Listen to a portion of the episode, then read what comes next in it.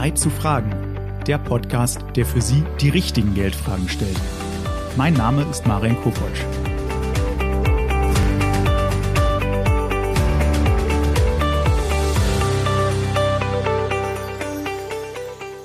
Herzlich willkommen zu einer weiteren Folge von Zeit zu fragen. Heute geht es um eines der schönsten Themen am Kapitalmarkt. Es geht um Gold. Ich möchte wissen, ob Gold immer als sicherer Hafen in Krisenzeiten gilt, wie man am besten in das Edelmetall investieren kann und ob sich auch andere Edelmetalle wie zum Beispiel Silber, Platin und Co. als Investment eignen. Darüber möchte ich heute mit Lars Stüben sprechen. Herr Stüben ist Kapitalmarktexperte bei der Deutschen Bank. Herr Stüben, ich freue mich, dass Sie heute bei mir sind. Ja, herzlichen Dank. Hallo, Herr Kopotsch. Herr Stüben, ich habe da natürlich die erste Frage, die fast auf der Hand liegt. Besitzen Sie denn selbst Gold und wenn ja, wo bewahren Sie es denn auf? ähm, tatsächlich besitze ich selbst kein Gold. Ähm, meine Frau und meine Kinder besitzen Gold, die das jeweils von ihrem Opa geschenkt bekommen haben und das liegt sicher verwahrt, aber ein bisschen kostenintensiver im Banktresor. Ja, das ist ja natürlich nämlich immer die Frage, wenn ich mal Gold gekauft habe, wohin damit? Da werden wir auch später noch drüber sprechen, aber interessant, dass Sie da schon mal ein Beispiel nennen.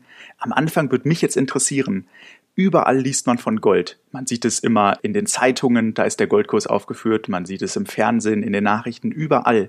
Woher kommt denn so dieser Mythos um dieses Gold? Naja, man muss wissen, dass Gold mittlerweile seit über 6.500 Jahren gefördert wird und seit über 3.000 Jahren als Zahlungsmittel akzeptiert wird. Und ähm, es gilt immer wieder so als krisensicher, äh, inflationssicher und Krisenwährung, weil es halt Kriege und Währungsreformen etc. immer überstanden hat.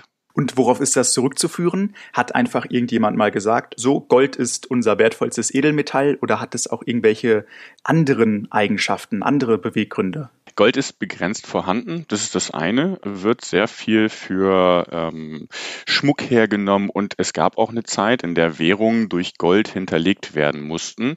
Und ähm, wie gesagt, es galt immer als Zahlungsmittel, es ist heute immer noch teilweise akzeptiertes Zahlungsmittel. Ne? Ich habe einen gewissen Wert und Gold wird immer ein gewisser Wert unterstellt. Man darf aber nicht vergessen, dass Gold auch extremen Schwankungen unterlag in der Vergangenheit und es im schlimmsten Fall mal 28 Jahre gedauert hat, bis man sein investiertes oder seinen investierten Wert wieder zurückerhalten hat. Ja, Sie sprechen es an, die Schwankungen, und das haben wir ja alle in den letzten Monaten auch an den Börsen erlebt.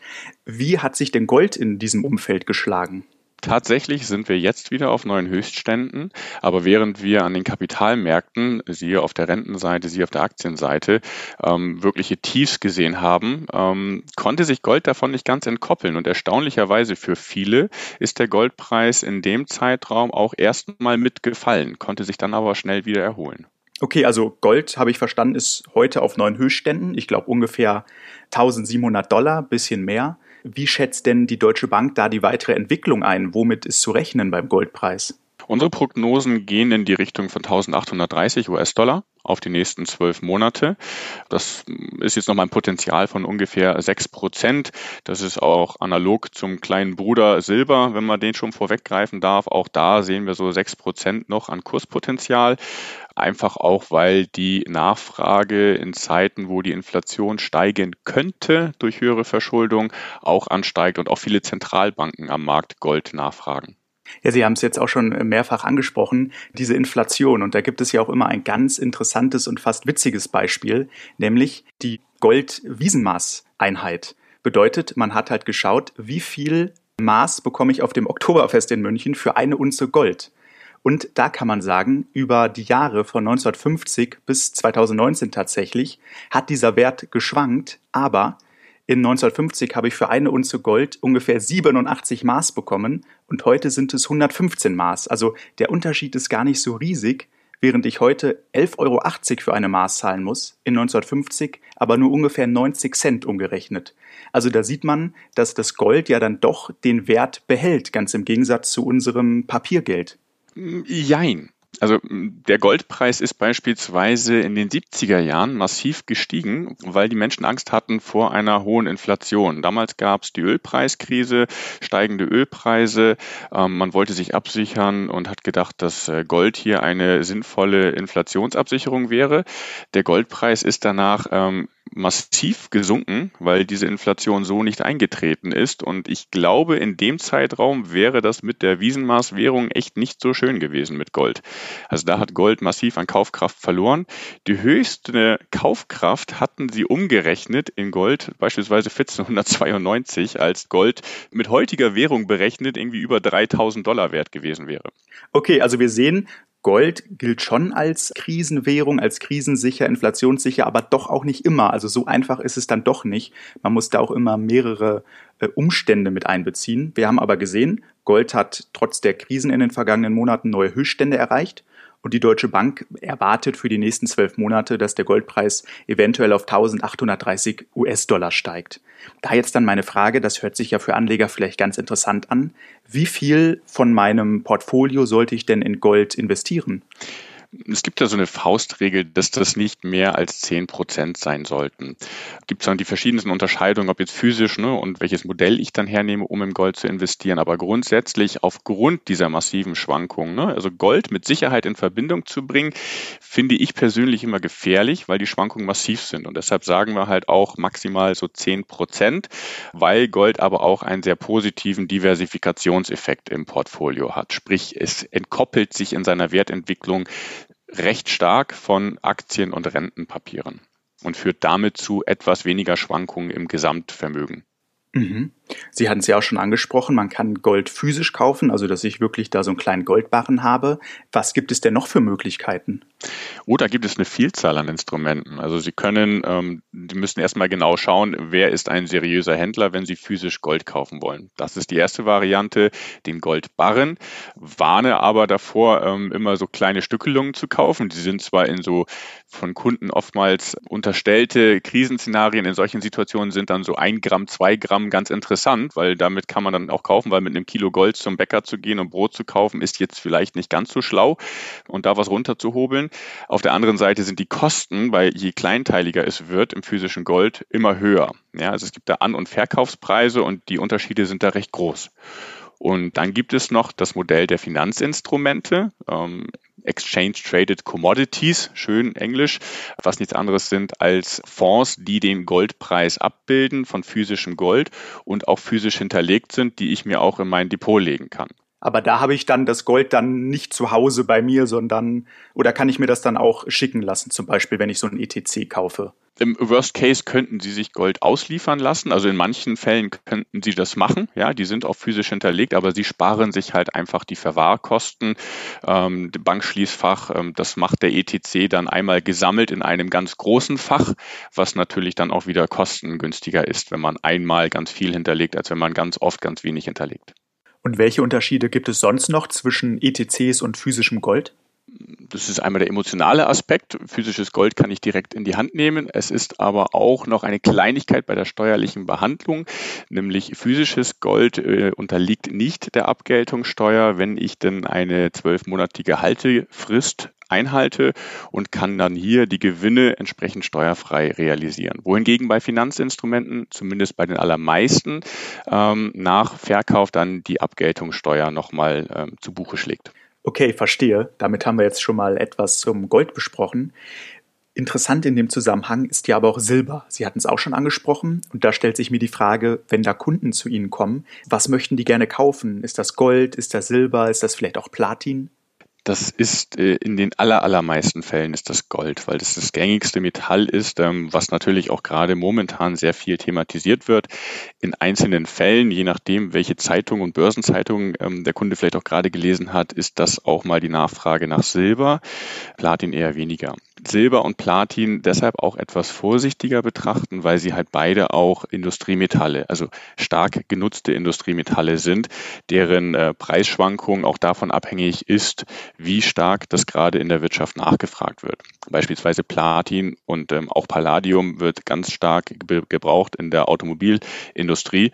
Ähm, das führte in der Vergangenheit teilweise dazu, dass Katalysatoren unter den Autos herausgeklaut wurden, als der Palladiumpreis so hoch war. Da ist momentan aber eher ein Überangebot, weshalb auch der Preis hier wieder verfallen ist. Okay, also kann man da sagen, Gold dann doch wirklich als eher Wertanlage und bei Silber, Platin, Palladium ist es halt so geteilt. Es ist etwas Wertanlage, aber viel auch einfach Industriemetalle. Kann man das so festhalten? Ganz genau. Ähm, bei Gold ist einfach der Diversifikationseffekt im Portfolio gerade im Zusammenhang mit Aktien deutlich besser, als wenn ich Industriemetalle habe, die den wirtschaftlichen Zyklen ähnlich mit unterliegen wie auch die Aktien. Mhm. Spannende Frage da noch, weil wir haben es ja eben auch schon angesprochen. Wir haben jetzt ja den Goldpreis in US-Dollar behandelt. Das ist halt nun mal weltweit so üblich. Nur wir haben ja hier natürlich die Währung Euro. Gibt es da auch Währungsrisiken?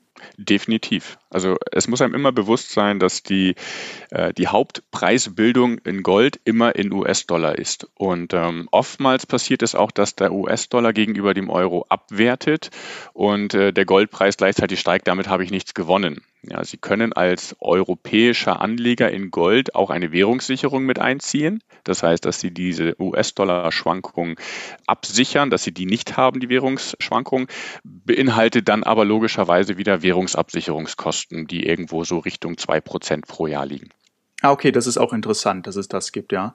Da wäre mir eine Frage noch, so im Umgang mit den Kunden. Kommen die und sagen dann so, ich möchte jetzt einen großen Betrag auf einmal in Gold anlegen? Oder gibt es da auch Fragen? Gibt es auch einen Goldsparplan oder so etwas in der Art? Sie können in gewissen Instrumenten auch in Gold sparen monatlich. Ja, jedes Mal deshalb physisches Gold zu kaufen, davon würde ich abraten. Das sind schon immense Kosten. Da wären dann andere Finanzinstrumente sinnvoller.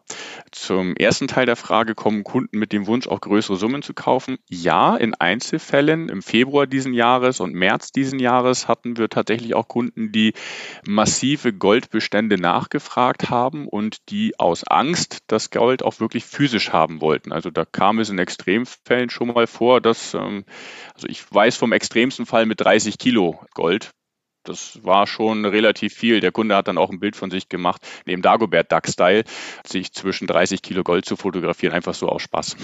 Okay, interessant, was da alles gibt, ja. Dann können wir aber mal festhalten, Gold kann ich auf verschiedene Arten kaufen. Also ich kann es physisch kaufen, dass ich mir direkt die Barren hole oder eher über Finanzmarktprodukte wie ETCs und dann liegt das Gold vielleicht ähm, bei einem Händler und wird da für mich verwahrt.